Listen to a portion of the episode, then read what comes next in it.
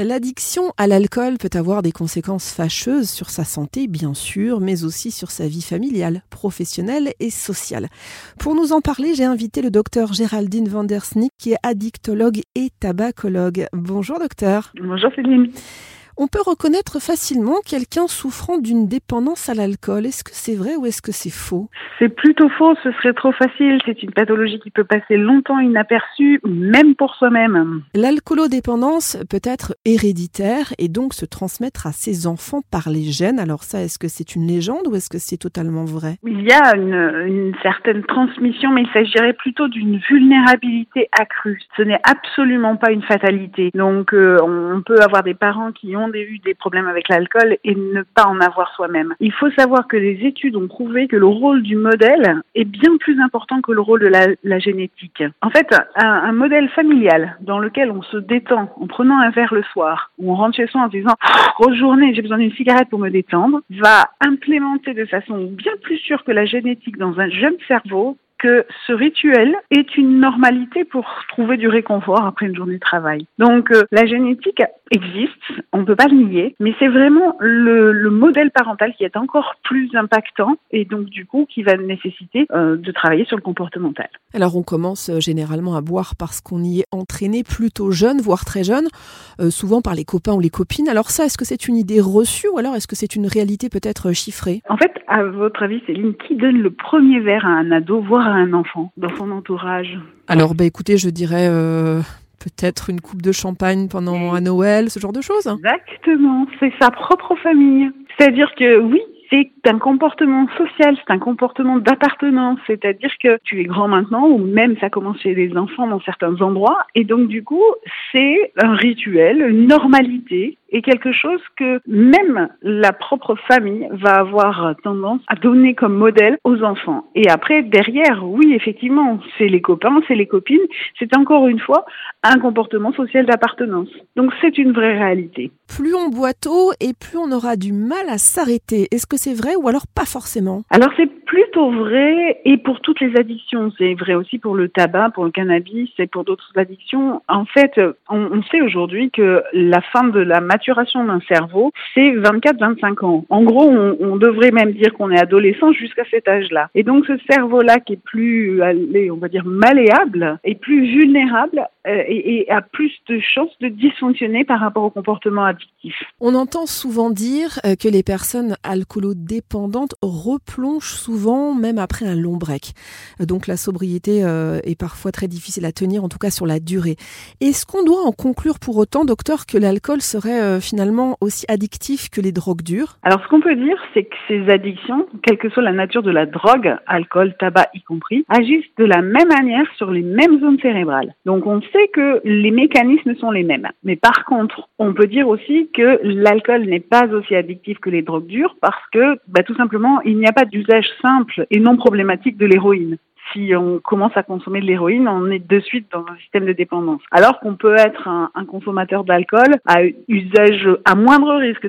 On peut consommer de l'alcool modérément selon euh, les règles de euh, pas plus de 10 verres par semaine, pas plus de 4 par occasion et au moins 2 jours sans alcool par semaine et ne pas être à risque. Une personne en manque d'alcool présente souvent des signes physiques comme des tremblements, de l'hyperexcitabilité, des crises d'angoisse, une transpiration excessive, entre autres bien sûr. Euh, mais il semble que ces symptômes se calment après 10 jours d'abstinence. En tout cas, c'est ce que j'ai lu. Est-ce que c'est une vraie info ou pas du tout? Oui, c'est une vraie info pour l'alcool en tout cas. Les signes de dépendance disparaissent classiquement en une semaine. C'est d'ailleurs la durée d'une hospitalisation pour sevrage simple quand on n'arrive pas à se sevrer soi-même tout seul à la maison. Mais la problématique, c'est que c'est la face visible de l'iceberg, la dépendance physique. Quand on a géré cette première semaine de dépendance physique, il reste à gérer la dépendance psychologique et la dépendance comportementale et qui sont dépendances qui nécessitent elles aussi qu'on les prenne en charge sur du plus long terme par contre. Un verre d'une boisson alcoolisée représente 10 grammes d'alcool pur. Euh, docteur Van quelles sont les conséquences pour la santé de boire trop ou régulièrement? J'aimerais que vous nous disiez quel type de pathologie on peut déclencher Alors, bah, j'ai envie de dire toutes. On a tendance à penser que l'organe cible de l'alcool, celui sur lequel il fait plus de mal, c'est le foie. On pense à la cirrhose, on pense au cancer du foie, de l'œsophage, etc. Il ne faut pas oublier que le premier organe qui est touché par l'alcool, c'est le cerveau. Dès le premier verre. C'est ce qui fait qu'on va se sentir un petit peu euh, pompette, entre guillemets, au bout d'un verre. C'est parce que c'est une substance psychoactive. Donc c'est sur le cerveau qu'elle est la plus nocive, avec ralentissement, des inhibitions, prise de risque, sans oublier que euh, l'alcool, comme le tabac, sont des très puissants dépressiogènes, c'est-à-dire qu'ils induisent de la dépression et majorent l'anxiété. Alors, l'alcool qui est nocif pour tous les organes en chronique peut aussi amener en une seule prise unique d'un excès d'alcool à l'accident mortel, au viol, à être victime de coups et blessures ou au coma éthylique. Donc en fait, euh, c'est pas forcément le fait de boire régulièrement qui est le plus dangereux, même si ça l'est. Une seule prise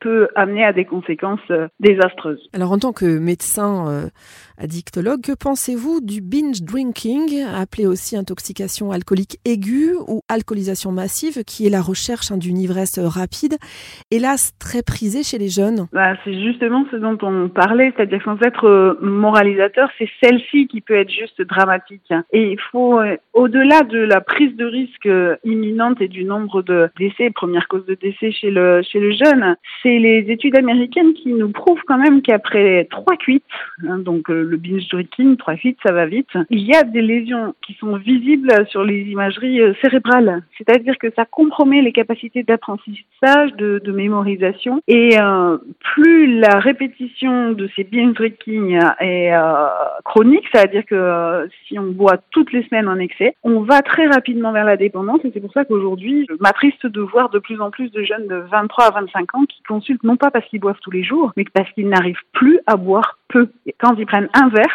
ils vont systématiquement jusqu'à l'ivresse.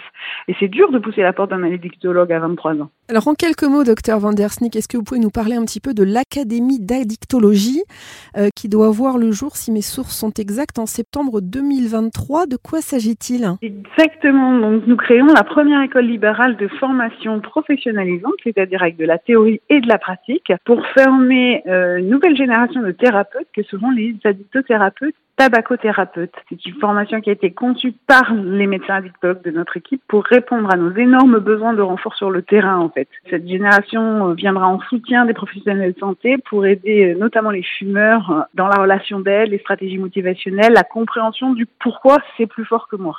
C'est une formation à trois ans, accessible en post-bac, licence de psycho, éco, étudiant IRTS ou professionnel en, en reconversion.